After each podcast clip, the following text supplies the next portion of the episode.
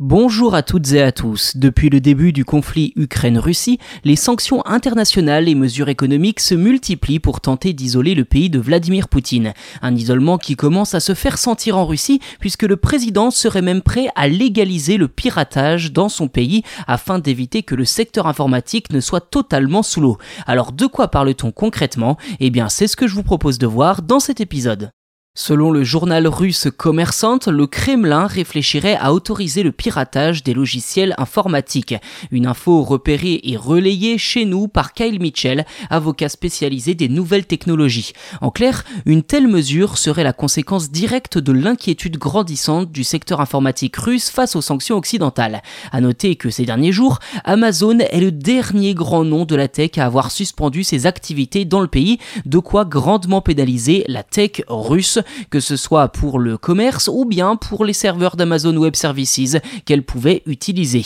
Alors pour être clair, autoriser le piratage des logiciels ne serait pas une riposte frontale aux sanctions, mais bien une tentative pour devenir indépendant de l'Occident dans ce domaine. Selon le quotidien russe que je cite, une telle mesure pourrait temporairement atténuer les conséquences suite au départ de la Russie de Microsoft, IBM, Oracle et compagnie. Fin de citation.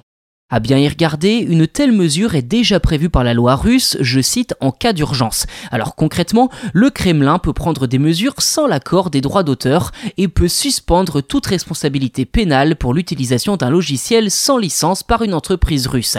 Alors, pour être honnête, cette annonce met surtout en exergue le fait que Moscou est démuni sur ce terrain. En effet, il ne faut pas oublier que de plus en plus de logiciels sont vendus en tant que service et ne fonctionnent pas sans un accès au serveur de si l'on regarde encore un peu plus en profondeur, la situation autour des logiciels libres inquiète également les autorités puisque GitHub, principale plateforme d'hébergement de projets open source, est une filiale de Microsoft. Je vous l'ai dit précédemment, Microsoft a cessé ses activités en Russie il y a peu. Ceci dit, l'entreprise américaine a déclaré que les développeurs russes auront toujours la possibilité d'accéder à GitHub. Alors face à ce qui ressemble à une épée de Damoclès prête à s'abattre sur l'informatique russe, le de Vladimir Poutine réfléchit à créer sa propre plateforme de partage open source similaire à celle de Microsoft.